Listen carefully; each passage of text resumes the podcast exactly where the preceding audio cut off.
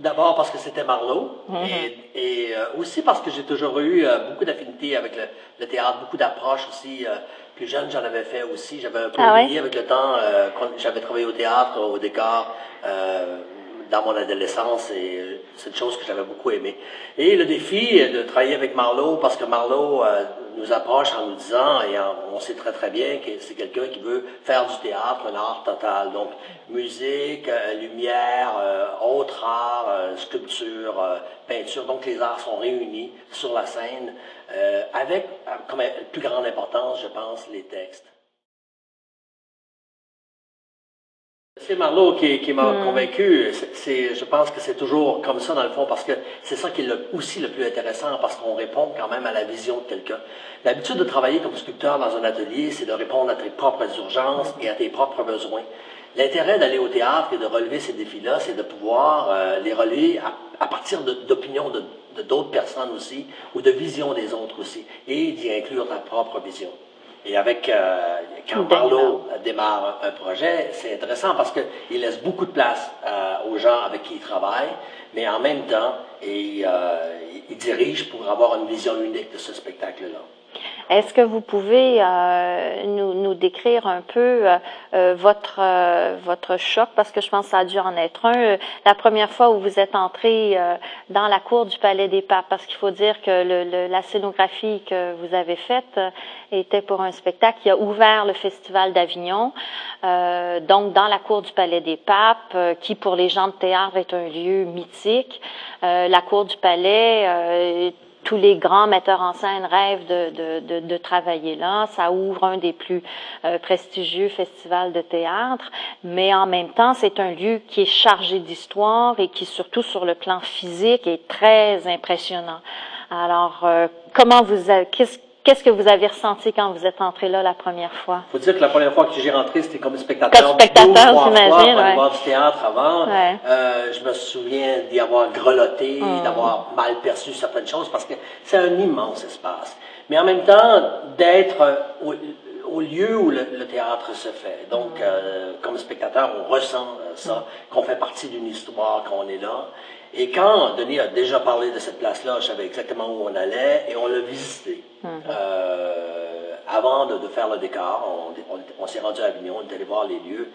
Et c'est vraiment impressionnant parce que c'est immense. C'est un, plateau de 35-40 mètres de large, euh, avec une profondeur immense, pas de rideaux, euh, des, murs avec, avec une histoire. Donc, euh, le, le Palais des Papes est un lieu déjà historique euh, que tu peux pas camoufler. Il n'y a pas moyen de- de- de- d'habiller ça. Il, il faut être là, extrêmement présent. Et euh, je me suis assis longtemps dans les gradins, avec le souvenir aussi que, que, que j'avais de ce lieu-là. Et euh, les, les premières impressions qui me sont venues, ça a été que c'était un endroit finalement froid. Ouais. Et c'est incroyablement, non pas juste physiquement par la température, parce qu'il vente et que souvent il fait froid euh, pendant qu'on regarde des pièces de théâtre, surtout à 4 heures du matin. Ouais, ouais. Parce qu'il faut faire le théâtre de nuit euh, Ouais. à Avignon avant que la, la lumière s'éteigne. Et, euh, et, et de me dire qu'il fallait, et surtout que Denis nous avait parlé un tout petit peu de ce, de ce texte qu'il voulait créer dans ce- ce- cet immense amphithéâtre, mais de façon intime. Il voulait qu'on ressente Voilà. ça comme, comme si les gens se parlaient dans un appartement ou étaient dans un lieu intime, et euh, c'était son défi. Euh, Nathan le Sage se passe à Jérusalem et euh, ça se passe dans toute la ville de Jérusalem, autour des trois religions, euh, l'islam, judaïque et, chrétienne. Et la première chose qu'on a fait, on a eu cette chance énorme, c'est d'aller visiter d'abord Jérusalem. Ah.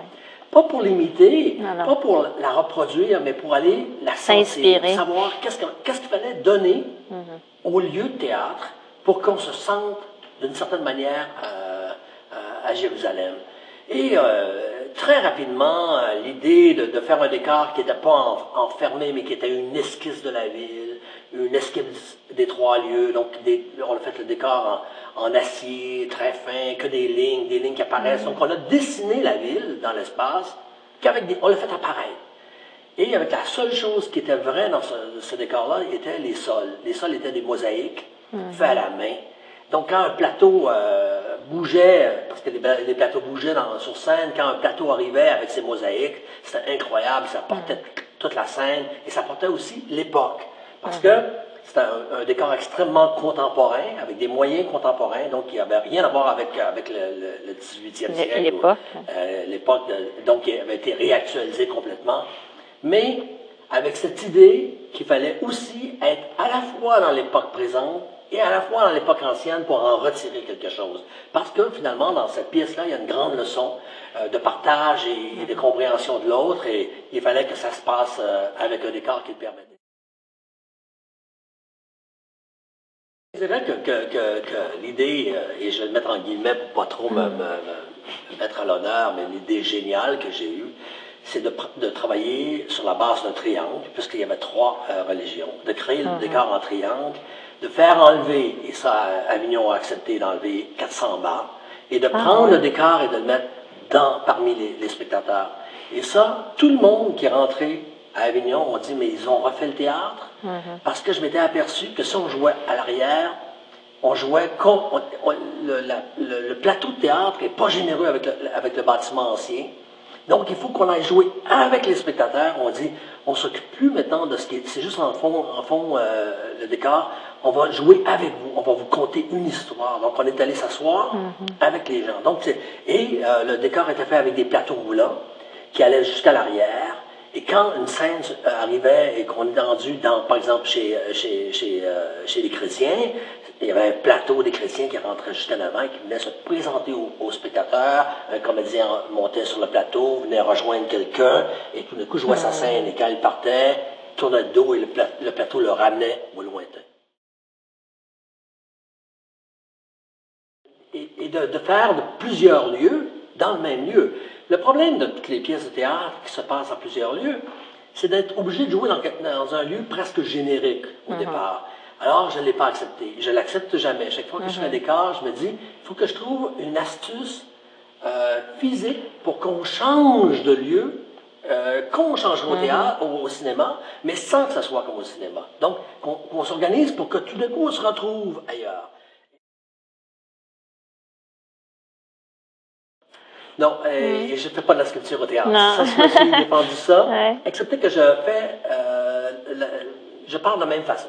C'est-à-dire que je ne fais pas une sculpture pour reproduire une image, pour euh, ne travailler qu'avec les émotions. Je fais une sculpture à partir d'une idée. Dès que j'ai une idée, je développe cette idée-là pour en faire quelque chose qui n'est pas une image, qui est quelque chose d'autre, mm. qui est une présence réelle à un moment donné, dans un temps présent.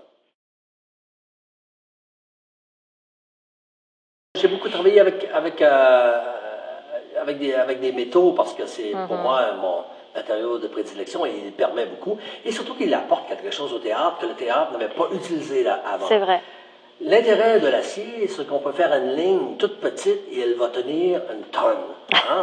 C'est l'intérêt. Le bois tard, ça prend beaucoup d'espace, etc. Mais on peut faire des lignes dans l'espace avec un, un, peu de métal et ça donne euh, une allure complètement... C'est comme dessiner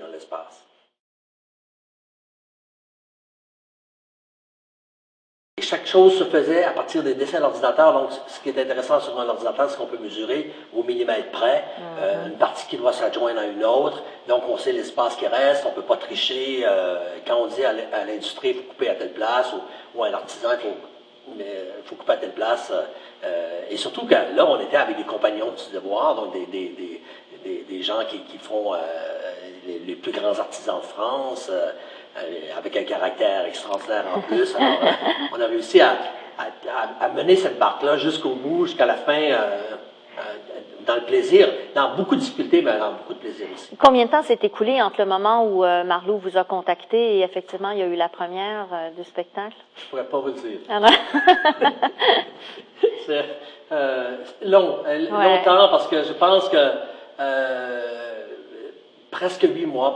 Ça a pris, je pense, à peu près huit mois avant que euh, qu'on arrive au, produit final et qu'on joue euh, sur scène.